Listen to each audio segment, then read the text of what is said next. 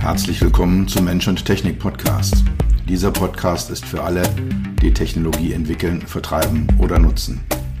Für alle, die immer mal wieder das Gefühl haben, dass Technologie sie überrumpelt oder beherrscht. Für alle, die verstehen wollen, was Technologie mit uns macht und wie wir unser Leben zurückbekommen. Dieser Podcast ist für die, die Technologie sexy machen wollen. All die Produktentwickler, Designer, UX-UI-Profis, Produktmanager, CTOs, CEOs und für dich. Mein Name ist Dr. Peter Röska, von meinen Freunden auch Dr. Peter. Ich bin dein Gastgeber und freue mich, dass du dabei bist.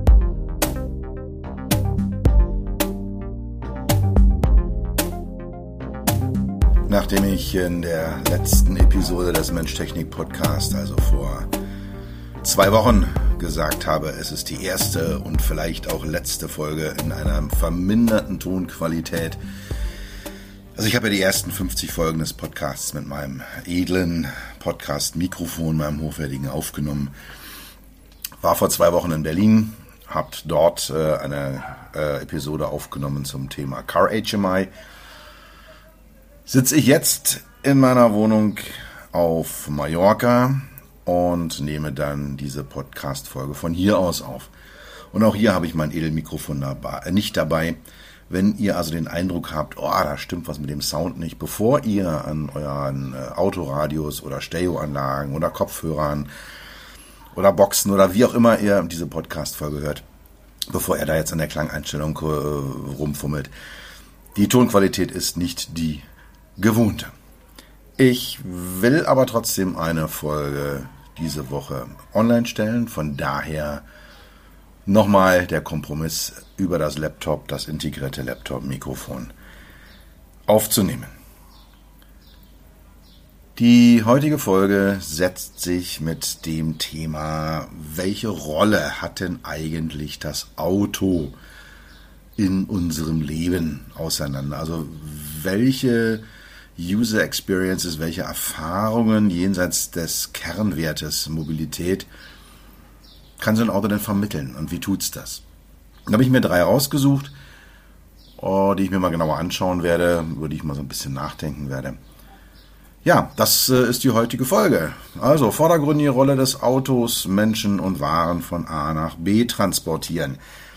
Das ist das, wofür Autos im Kern erstmal sind. Es sind Geräte, mit einem Antrieb, meistens heute noch Verbrennungsmotoren mit einem Getriebe, mit Rädern, Reifen, ähm, Antriebssträngen, allem was dazugehört. In Zukunft vielleicht äh, Elektromotoren, elektrische Antriebsstränge.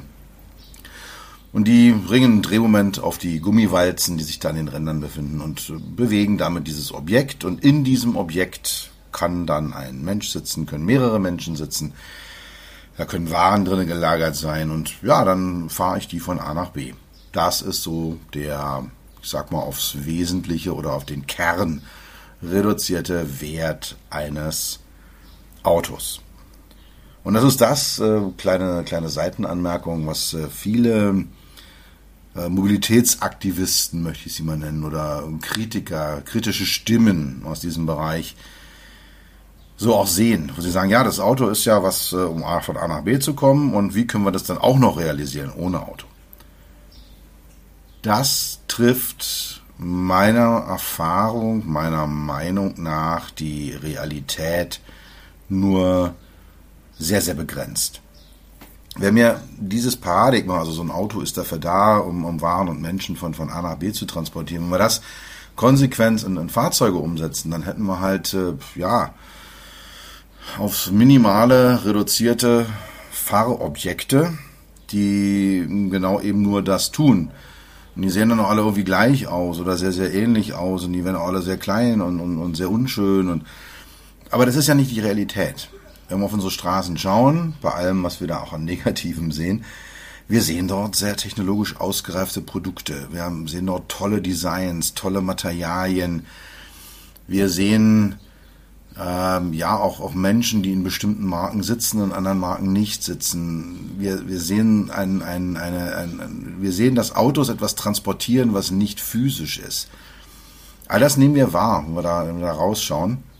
Also von daher Nochmal so ein bisschen der Blick drauf, was ist denn Auto noch außer diesem Mobilitätsgerät?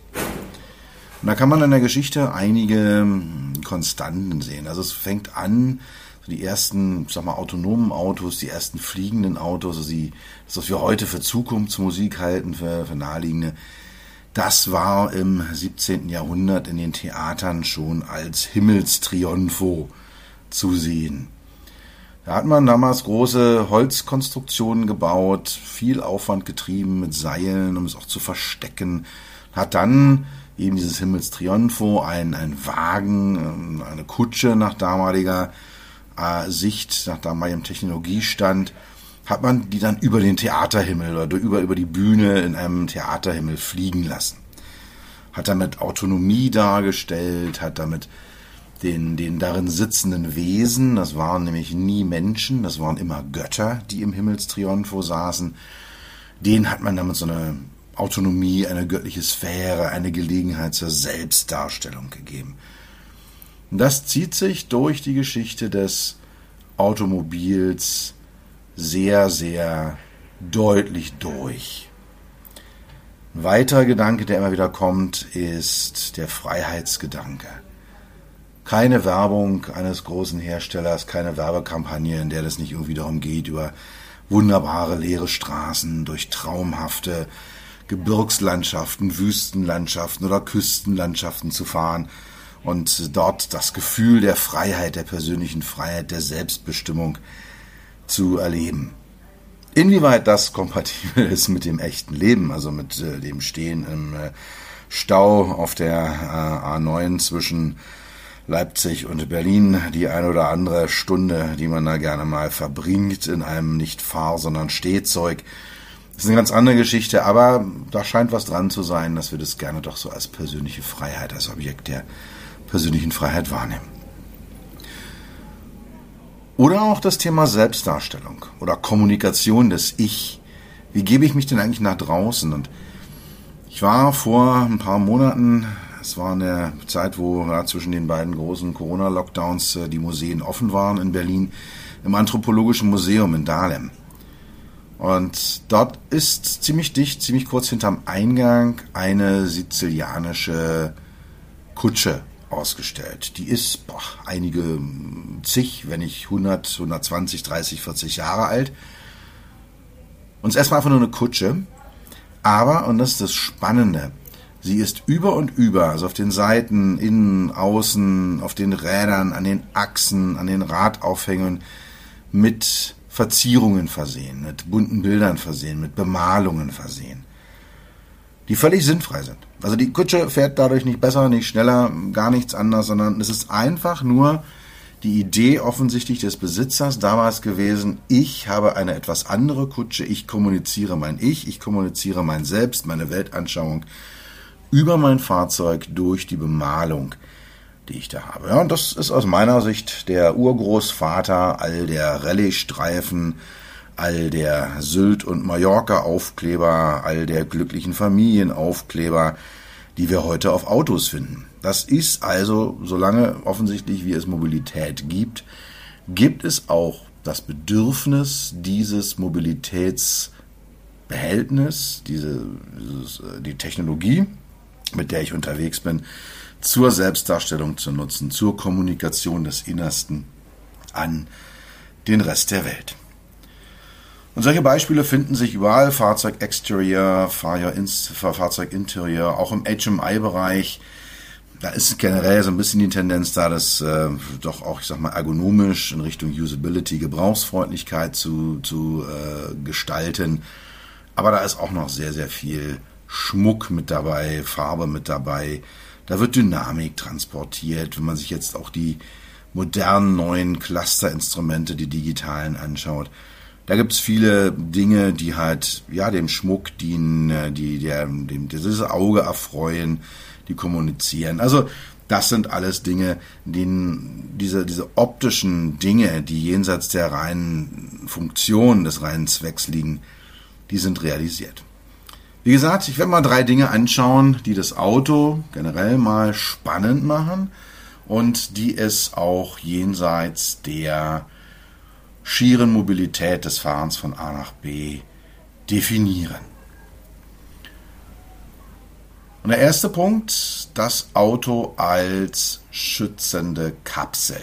Das Auto als Raum, in dem ich bin, in dem ich ein, ein Gefühl von Zuhause habe, ein Gefühl von Eigentum. Also es ist meins, ich habe es mir eingerichtet, ich habe da vielleicht auch meine Objekte drinne liegen, ich habe meine Dinge am Rückspiegel hängen, es sind im Radio meine Sender, meine Telefonnummern einprogrammiert. All das ist meins, was da drin ist. Da geht es so um das Thema Cocooning, um das Thema, ja, wie auch unsere Wohnungen geschützte Orte sind, ist auch das Auto ein geschützter Ort. Da gibt es eine ganz spannende Studie, die ich neulich gefunden habe. Ich habe blöderweise mir nicht dazu notiert, wo die herkam, aber ich halte das für sehr realistisch, was da rauskommt. Die Nutzer empfinden ihr Auto als einen expliziten Rückzugsort und das äh, schwankt sehr, sehr stark je nach Marke. Also es sind fast zwei Drittel oder über zwei Drittel aller BMW und Audi-Fahrer, die ihr Auto als Rückzugsort sehen während es bei Marken wie Hyundai, Kia, Peugeot, Citroën, Skoda äh, eher so um die 40 Prozent sind. Also ja, nur zwei Drittel davon. Das äh, empfinde ich eine ganz, ganz spannende Geschichte. Hat vielleicht was mit dem Selbstbild zu tun, hat vielleicht auch was mit objektiven Kriterien wie der Wertigkeit von Materialien zu tun, hat vielleicht auch was mit dem Preis zu tun, nicht mit einem Auto bezahlt habe, ich für ein Auto bezahlt habe. Also aber fand ich ein ganz spannendes Ergebnis, deutet ja auch in die Richtung, also wenn, äh, sagen wir mal, im Schnitt rund die Hälfte der Menschen ihr Auto als Rückzugsort empfinden, dann ist es natürlich diese schützende Kapselfunktion, die da im Vordergrund steht. Ich steige ein, die Umwelt bleibt draußen. Es gibt ja auch dieses satte Geräusch beim, beim Schließen der Türen. Gerade hochwertige Fahrzeuge, teure Autos, da wird es ja kultiviert dass ich dort eben dieses typische satte Geräusch beim Schließen der Türen habe. Und dann bin ich drin, ist die Tür zu und ich bin geschützt. Die Unbillen der Welt bleiben draußen. Damit schaffe ich mir einen Ich-Raum, eine Ich-Zeit. Und ich kann dann drinnen auch Ich-Aktivitäten machen ob ich mir jetzt mein Lieblingshörbuch anhöre, während ich unterwegs bin, ob ich lauthals singe mit der Musik, die ich höre, ob ich ja der Nase bohre. Sind alles Dinge, die kann ich für mich machen, wenn ich in diesem geschlossenen Cocooning äh, bin, in diesem Objekt bin. Und im Moment ist ja das Fahren noch die Hauptaufgabe oder zumindest das äh, Kontrollieren der Fahraufgabe, die Überwachung der Fahraufgabe. Wenn wir mehr und mehr Anteile autonomen Fahrens bekommen, wenn mehr und mehr Fahrfunktionen automatisiert werden, dann wird mehr Raum, mehr Zeit, werden mehr Aktivitäten auf Ich-Raum, Ich-Zeit, Ich-Aktivitäten fallen. Da wird einfach mehr übrig sein dafür. Wenn ich halt wirklich sage, okay, ich bin jetzt auf der Autobahn, der fährt jetzt mal eine halbe Stunde ganz alleine, ich muss auch nicht groß hingucken, der piept schon rechtzeitig, wenn irgendwas ist dann habe ich dann halt eben vielleicht eine halbe Stunde Ich-Zeit, die ich dann dort verbringen kann.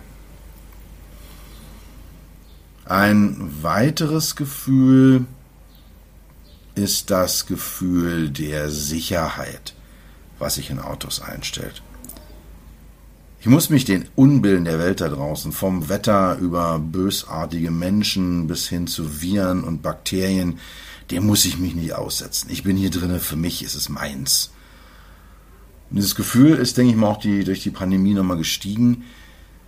Die Carsharing-Dienste sehen es durch entsprechende Einbußen, die sie haben. Es war ja auch so, dass der Straßenverkehr in der Pandemie äh, nicht in dem Maße abgenommen hat, wie, der, wie das Homeoffice zugenommen hat. Also es gibt schon Indizien dafür, dass die Menschen, dass denen bewusst war, hey, ähm, wenn ich mit anderen Menschen an fremden Orten bin, dann habe ich unter Umständen ein Problem.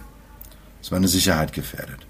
Aber auch solche Dinge, dass äh, völlig zu Recht viele Menschen abends alleine nicht in der U-Bahn sein wollen, weil da halt eben ulkige Gestalten abhängen, weil sie sich da unsicher fühlen. Viele Menschen gehen auch alleine nicht nachts gerne durch den Park, weil das alles so ein bisschen komisch ist. Da hat man schon im Auto ein erhöhtes Sicherheitsgefühl. Nicht umsonst werden ja auch viele Kinder von ihren Eltern im Auto zur Schule gefahren, am besten auch mitten auf den äh, Schulhof drauf. Dann äh, beschweren sich die anderen Eltern, dass da Autos ständig rumfahren, dass es alles unsicher sei, aber jeder fährt selber dann doch, weil halt in diesem Raum die Sicherheit, das Sicherheitsgefühl deutlich höher ist. Das sind alles so Themen, die damit reinspielen, die auch zeigen, dass dieses Cocooning ganz starken Sicherheitsaspekt hat.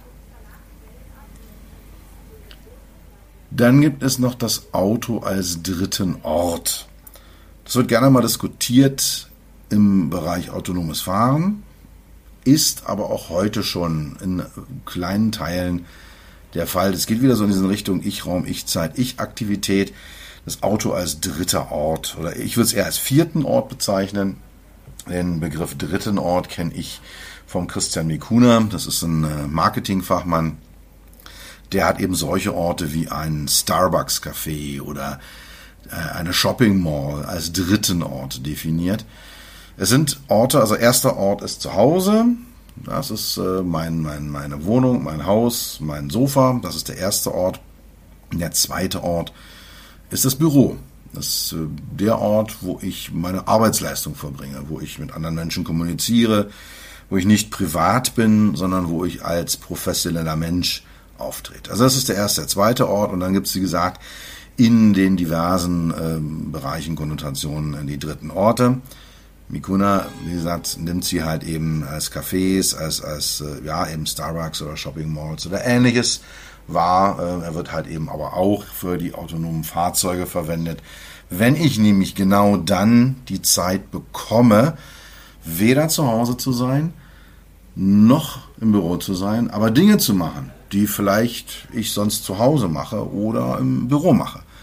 Ich kann meinen Laptop mitnehmen, ich kann dann entsprechend an diesen dritten Orten meine, meine Excel-Liste vervollständigen, meinen, meinen Foliensatz vervollständigen, ich kann eine Zoom-Konferenz machen.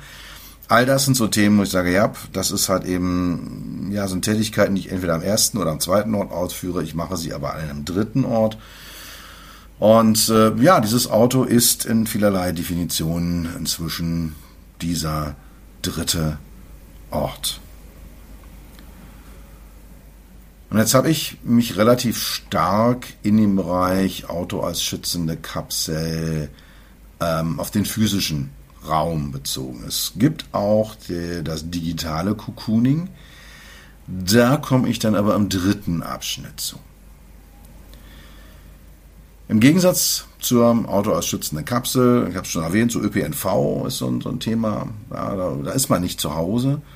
Das ist nicht mein Eigentum, das ist nicht meins. Ich kann da auch nicht kokunen wirklich. Also ja, ich kann mir meine Kopfhörer aufsetzen, eine Sonnenbrille aufsetzen und hoffen, dass mich bitte bloß keiner blöd anquatscht. Aber man ist da halt eben nicht, weder am ersten noch am zweiten Ort. Das ist kein, kein dritter Ort. Das ist, ja, Gleiches gilt fürs Fahrrad zum Beispiel, wenn ich zu Fuß unterwegs bin. So schön wie das alles ist und, und so toll wie das alles ist. Aber unter dem Aspekt schützende Kapsel sind diese Transportmedien weniger geeignet. Kommen wir zum zweiten Aspekt, den ich diskutieren möchte. Das Auto zur Selbstdarstellung. Ich hatte das mit der sizilianischen Kutsche schon erzählt. Es geht um gesehen werden, es geht ums wahrgenommen werden, es geht auch sehr viel um Eitelkeit. Also das Schöne am Auto, das Einzigartige am Auto ist, es ist ja ein sehr, sehr großes Objekt und ich nehme das mit. Also es ist mit mir. Ich sitze drinne. Ähm, ich werde darin, das ist ja genau im Prinzip ja nicht die Konter, nicht das Konterkarieren der Kapselfunktion, aber es ist halt eine andere Dimension. Ich werde darin auch gesehen. Ich werde wahrgenommen. Die Leute sehen, hey, er sitzt in diesem konkreten Auto mit jener konkreten Farbe. Oder Sonderausstattung, Felge, Tieferlegung, Spoiler, was auch immer. Ich werde jedenfalls von außen gesehen und wahrgenommen. Und bestimmte Marken und bestimmte Modelle senden ja auch Nachrichten an die Welt. Ich bin, wie gesagt, gerade auf Mallorca und da gibt's das Inselauto. Das ist ein Porsche Cayenne. Und es gibt sehr viele Porsche Cayennes hier. Äh, ich würde mal vermuten, ohne dass ich jetzt eine konkrete Statistik habe, aber so rein aus der subjektiven Anschauung, der Bestand an Porsche Cayenne hier auf Mallorca ist im Vergleich zu anderen europäischen Lokationen hoch. Und es ist schwer, dieses Auto zu toppen. Aber man sieht doch immer mal wieder so ein paar Bentley Bentigers, ein paar AMG G-Klassen, also Fahrzeuge, die dann nochmal ein Stückchen herausragender sind in dieser Richtung. Und die fahren hier nicht umsonst rum. Hier sind sehr viele Leute mit sehr viel Geld, hier sind sehr viele Leute, die das auch gerne zeigen. So, meine Yacht, mein Haus, mein Auto. Und das wird entsprechend auch wahrgenommen. Ja, im Gegensatz dazu gibt es dann halt eben die Kleinwagen, die hier auch relativ stark vertreten sind. Und da gibt es dann zwei Kategorien. Da gibt es die neuen, unverbeulten, sauber lackierten. Da sitzen meistens Touristen drinne. Die haben nämlich dann beim Vermieter die billigste Mietwagenkategorie genommen. Und es gibt Unmengen alte, komplett verbeulte, zerkratzte Kleinwagen. Und da sitzen dann meistens Einheimische drinne, die halt dann mit einem sind wir wieder beim Ausgangspunkt äh, der Einstellung, naja, mein Gott, ich muss hier auf dieser doch vergleichsweise kleinen Insel immer mal wieder von A nach B kommen. Da tut's doch auch ein 15 Jahre alter Kleinwagen. Wenn man ein bisschen genauer einsteigt, ja, Mercedes S-Klasse versus Mercedes G-Klasse. Wenn ich in einer S-Klasse sitze, sende ich ein anderes Signal nach draußen, als wenn ich in einer G-Klasse sitze. Oder noch ein anderes Pärchen, was ich fast noch extremer finde, von Ford ja, ob ich in einem Ford Fiesta sitze oder in einem Ford Mustang sitze, das sind definitiv zwei verschiedene Nachrichten, die ich nach draußen sende. Und die Wahl des Autos ist durch viele Dinge geprägt. Durch den Wunsch der Selbstdarstellung, auch ja, nach der sozialen Schicht, aus der ich stamme. Ja, wie, wie möchte ich wahrgenommen werden? Was erwartet denn meine Umgebung von mir? Da spielen auch solche Dinge wie Felgen, Farben, Formen drin. Also man, man sitzt sehr, sehr ungern oder am besten gar nicht in einem Auto, was man selbst als hässlich empfindet oder in dem das soziale Umfeld einen nicht sehen will, nicht wahrhaben möchte, wo sie alle sagen, boah, also mal, wie kannst du denn? Und das ist schon sehr, sehr extrem. Das gibt es mit Sicherheit auch bei Kleidung, das gibt es bei der Auswahl der Restaurants und, und, und, aber es ist beim Auto halt sehr, sehr extrem und sicher auch durch den Preis des Autos auch nochmal in seiner Deutlichkeit gesteigert. Und vor allem sitzt man nicht in einem Auto der falschen Marke. In meiner Zeit, Ende der 90er Jahre, als ich für einen Daimler gearbeitet habe, oder damals Daimler Chrysler gearbeitet habe, da habe ich auch sehr viel Studien durchgeführt, haben wir gerne Versuchsteilnehmer eingeladen. Und da gab es mal eine, da haben wir eine Vergleichsfahrt gemacht.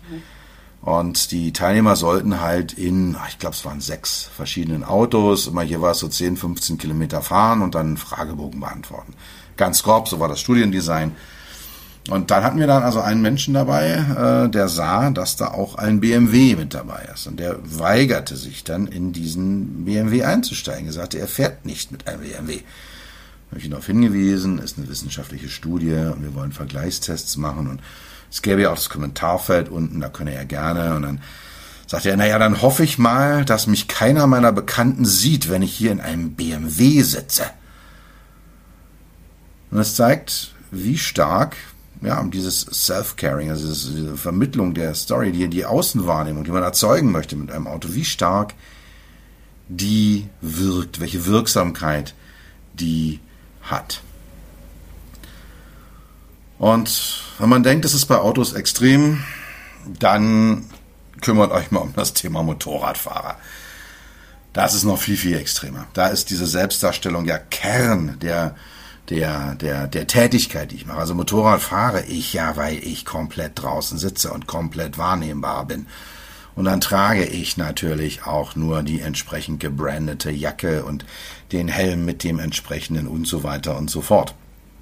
Da ist auch die Markenbindung nochmal deutlich höher. Also wenn ihr richtig, richtig mutig seid, dann geht mal auf einen Harley-Fahrer zu, also auf jemanden, der wirklich eine Harley Davidson fährt und fragt den, ob der nicht auch auf einem 500 äh, Kubik äh, Chopper aus Japan glücklich werden würde. Ich wünsche euch viel Glück, einen hohen Überlebenswillen und vor allem schnelle Füße, dass ihr ganz, ganz schnell, ganz, ganz weit wegrennt.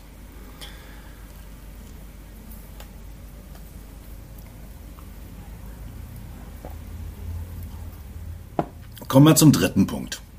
Hatte ich schon erwähnt, dritter Punkt geht wieder auch so ein bisschen ums Cocooning, aber auch ums Gegenteil von Cocooning, wieder Kommunikation, also auch wieder die Außendarstellung, nämlich das Auto als digitales Kommunikationsgerät. Ganz früher, so in meiner Anfangszeit des Autofahrens, eigentlich so die ersten, boah, ich habe 82 meinen Führerschein gemacht, also mal die ersten 20 Jahre meines Autofahrerlebens war das Auto die Insel der seligen Nichterreichbarkeit, die Nichtkonnektivität. Ich im Auto war, war ich im Auto und jeder wusste, den kriegst du nicht. Ist heute komplett anders. Oh, der ist im Auto, den erreiche ich bestimmt am Telefon. Hat sich also um 180 Grad gedreht. Also diese Seligkeit, äh, diese Nichterreichbarkeit, die war vorbei als die ersten Freisprecheinrichtungen im Fahrzeugauto kamen. Also es gab so Autotelefone schon in den frühen 90er Jahren. Das war aber extrem exklusiv. Da hat so ein, also ein Bekannter von mir, der hatte sich damals ein Imitat, ein nicht funktionsfähiges Imitat einbauen lassen. Und der hat damals schon eine vierstellige D-Mark-Summe nur für das Imitat bezahlt. Die voll funktionsfähigen haben damals schon 15.000, 20.000 D-Mark gekostet. Ähm, ja, damit man halt eben auf ganz beschränkten Bereichen äh, des anderen äh, Es war wirklich Exotentechnologie. Ist jetzt heute anders. Ist mit dem ein, äh, Einzug der, der Smartphones oder der Handys erstmal äh, Mitte, Ende der 90er Jahre, dann Smartphone ab 2007, den dazugehörigen äh, Konnektivitätstechnologien wie Bluetooth, das ist so die Technologie gewesen, mit der so der, das, ja, der große Schritt nach vorne gemacht worden ist Anbindung des Autos ans Auto.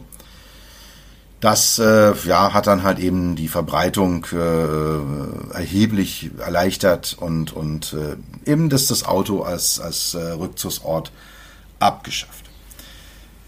Heute ist das Auto ein Teil des sogenannten Internet of Things, des Internets der Dinge.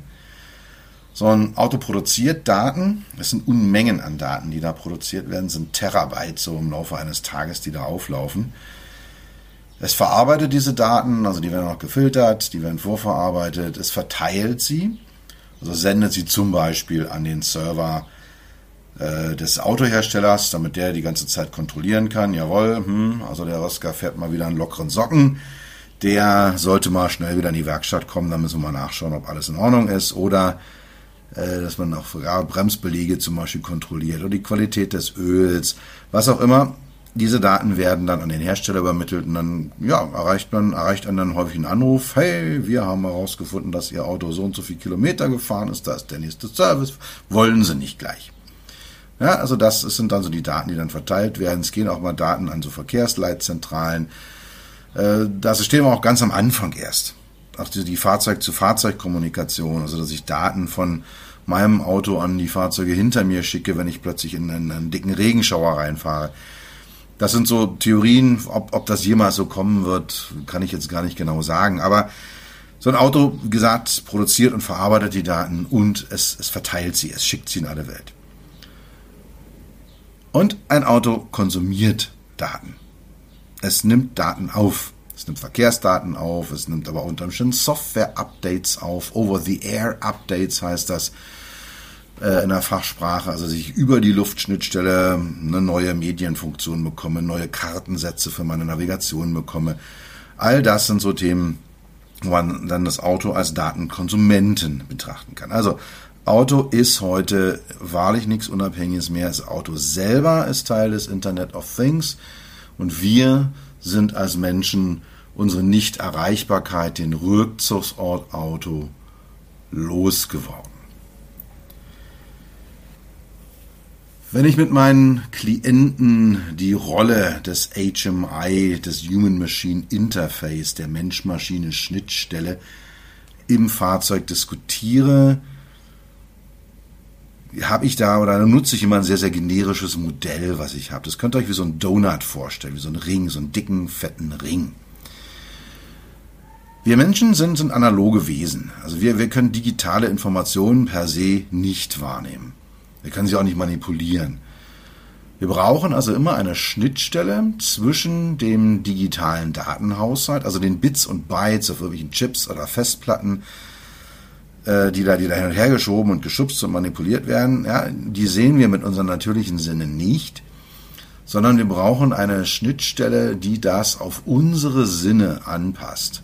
Es muss also analog gemacht werden, sodass wir etwas sehen können, etwas hören können und Umgekehrt genauso diese Technologie, die Chips und Bits und Bytes auf dem, auf dem, äh, auf der, in der Elektronik, die ich da habe, die werden sich nicht bewegen, wenn ich mit der Hand wedel oder mit dem Auge scharf hingucke. Ich brauche da eine Tastatur, eine Maus, eine Spracheingabe, wo meine analogen Signale digitalisiert werden, die dann die Daten manipulieren. Und genau diese Aufgabe ist die Hauptaufgabe von HMIs, von Mensch-Maschine-Schnittstellen. Also die Übersetzung der Daten in wahrnehmbare Informationen und die Übersetzung von Anlogungen, Handlungen in digitale Kommandos. Und ich hatte den Donut erwähnt vor wenigen Sätzen. Das ist im Prinzip das, was so ein sehr abstrakter HMI ist. Also wir stellen uns vor, in der Mitte des Donuts, da sitzt der Nutzer. Der Mensch mit all seinen Sinnen. Und dann hat er so diverse Möglichkeiten, mit dem Innenrand dieses Donuts zu kommunizieren. Kann zum Beispiel draufdrücken, er kann reinsprechen, er kann sich was anzeigen lassen, er kann Gesten machen. Also all diese Interaktionsmodalitäten, es kann ihm Sprache, also über Lautsprecher gegeben werden, Signale, Töne. Also das ist im Prinzip das, was dann halt eben die, ich sag mal, Nutzerseite für den äh, für diesen Donut, für die HMI ist. Und auf der anderen Seite, auf der Außenseite des Donuts, da ist der Rest der Welt. Da ist das, was wir alles an digitalen Informationen haben. Also meine digitalen Navigationskarten, meine Lenkung, meine Steuerung, die Stabilisierung, die von mir eingefordert wird. Da kommen solche Themen wie Sicherheit, wie andere Verkehrsteilnehmer, Ampeln, Verkehrszeichen, äh, sind wir jetzt auch wieder im analogen Bereich angekommen. Ja, äh, wann muss ich äh, laden, wann muss ich äh, nachtanken? Äh, was kommt an, an, an Fahrzeugwartung auf mich zu? Also diese ganze Welt, die da stattfindet, das ist eben außerhalb dieses Rings. Und dann habe ich auf der anderen Seite auch wirklich die rein digitale, internetbasierte Welt, die Kommunikation, die Datenströme, die Informationen, die einkommen, Services, die mir angeboten werden. Ja, so, so ein Parkservice habe ich neulich gerade mal eine, Präsentation drüber gehört, wo ich dann so äh, einen Parkplatz reservieren kann und dann parke ich da ein und dann wird automatisch äh, von meiner Kreditkarte der Betrag für das Parken abgebucht. Aber auch solche Dinge wie Medien, mein Smart Home, was ich vom Auto aus steuern kann, die ganze Infrastruktur um mich herum. Also da habe ich dann so diverse Dinge, die von außen auf diesen Donut einwirken. Und dieser Donut hat dann eine Filterwirkung, weil der Mensch ist in der Mitte und er hat seine HMI und dann wird äh, in dem Donut entschieden, was geht denn eigentlich durch. Was kriegt denn der, der Mensch eigentlich mitgeteilt von all dem? Ja, also die, die Tatsache, äh, auf drei Stellen nach dem Komma mir meinen Tankinhalt dauerhaft anzuzeigen, ist völlig sinnlos. Das macht eigentlich erst Sinn, wenn äh, ja, das Fahrzeug feststellt, ups, meine Reichweite reicht nicht mehr oder es wird jetzt wirklich eng, man sollte was machen. Ähm, ja, ist auch wenn ich, wenn ich im Prinzip völlig korrekt mich verhalte im Verkehr, brauche ich keine Informationen darüber. Hey, du bist ein cooler Fahrer, du verhältst dich korrekt. In dem Moment, wo ich zu schnell fahre, wo ich über die, die Linien äh, meiner Spur hinaus fahre, da brauche ich eine Information. Da wird die wichtig. Und genau diese Filterfunktion, die übernimmt das Fahrzeug. Die HMI, aber auch andere Bestandteile des Fahrzeugs. Und wenn ich dieses Modell anstelle bei meinen Klienten, dann findet da erstmal eine Mindset-Änderung statt. Ja, war vielen gar nicht klar, wie man das auch betrachten kann. Aber, Spoiler, Spoiler, Spoiler, dafür werde ich ja von meinen Kunden gerne gebucht, um einfach meine Sichtweise zu verändern, um einfach mal in so einer Diskussion mit so einem Modell, mit so, einer, mit so einem Trigger, da mal einen kleinen Denkprozess in Gang zu setzen. Und dann gibt es, und äh, darauf wollte ich eigentlich im Kern hinaus, Kunden, die sagen, dieser Donut soll möglichst dick sein. Der, mein, mein Nutzer in der Mitte soll von dem, was außenrum ist, eigentlich überhaupt nichts mitbekommen. Nur das, was wirklich wichtig ist. Nur das, was, was er braucht. Und nur das, was ihm Spaß macht. Nur das, was er will. Und alles andere darf draußen bleiben. Ich habe jetzt gerade einen Klienten aktuell, der möchte, dass dieser Ring, dieser Donut möglichst dünn ist. Er nennt es so die Driving Experience. Also Fahrer oder Fahrerin soll tief im Fahrprozess drinne sein. Hat man dann, ja, sicher, ist ein sehr sportliches Fahrzeug, immer ein Sportwagen. Also wenn, wenn das Fahren äh, Kern des Ganzen ist oder auch nochmal eben das Thema Motorräder, auch da ist das Fahren ja ein Kernprozess. Da ist dieser Donut sehr dünn. Nur man sich dann vorstellt, äh, vielleicht in 30, 40 Jahren habe ich so ein vollautonomes Auto und ich sitze da drinnen und ich kriege eigentlich von draußen gar nichts mehr mit. Ich bin komplett in Watte gepackt, kann mir die Informationen alle einzeln ziehen und wenn es kritisch wird, kriege ich das eine oder andere auch mitgeteilt, aber ansonsten kann ich eigentlich überall irgendwie irgendwo sein. Es macht keinen wirklichen Unterschied. Und das ist eine Rolle, die das Auto eben spielt. Diesen digitalen Kokon, dieses Cocooning im digitalen Bereich aufzubauen. So, kommen wir schon zum Ende. Ich habe in der heutigen Folge drei Rollen besprochen, die ein Auto jenseits der reinen Mobilität hat, erfüllt, haben kann. Das ist einmal die schützende, die physisch schützende Kapsel, mein Cocooning, mein Rückzugsort, meins, ich, ich Zeit, ich Raum, ich Aktivitäten, die ich durchführe. Das zweite ist dem, ja, ein bisschen entgegenstehend, die Selbstdarstellung. Ich transportiere etwas nach draußen, ich kommuniziere mit meiner Umwelt über das Fahrzeug, in dem ich sitze oder auf dem ich sitze, nämlich dann sage, hey, ja, ich fahre diese Marke, das Auto hat diese Farbe und es hat jene extra teuren Felgen aufgezogen. Ich schicke dir hiermit eine Message. Und das dritte ist das Auto als digitales Kommunikationsgerät, als ein Gerät, was digitale Kommunikation erlaubt. Wenn dir diese Podcast-Folge gefallen hat, auch dieses Mal wieder die Bitte, empfehle sie doch in deinem Netzwerk weiter. Je mehr Menschen meinen Podcast hören, desto höher werde ich gerankt auf den Plattformen und desto noch mehr Menschen können mir zuhören und vielleicht das ein oder andere hier mitnehmen. Das war's für heute.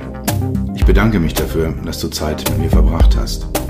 Du hast etwas für dich getan, was dir keiner mehr nehmen kann. Für einen weiteren Austausch findest du mich auf LinkedIn und auf meinen Webseiten www.peter-rösker.com Rösker mit OE und SS oder unter www.beyond-hmi.de. Bis zum nächsten Mal, pass auf dich auf und bleib gesund.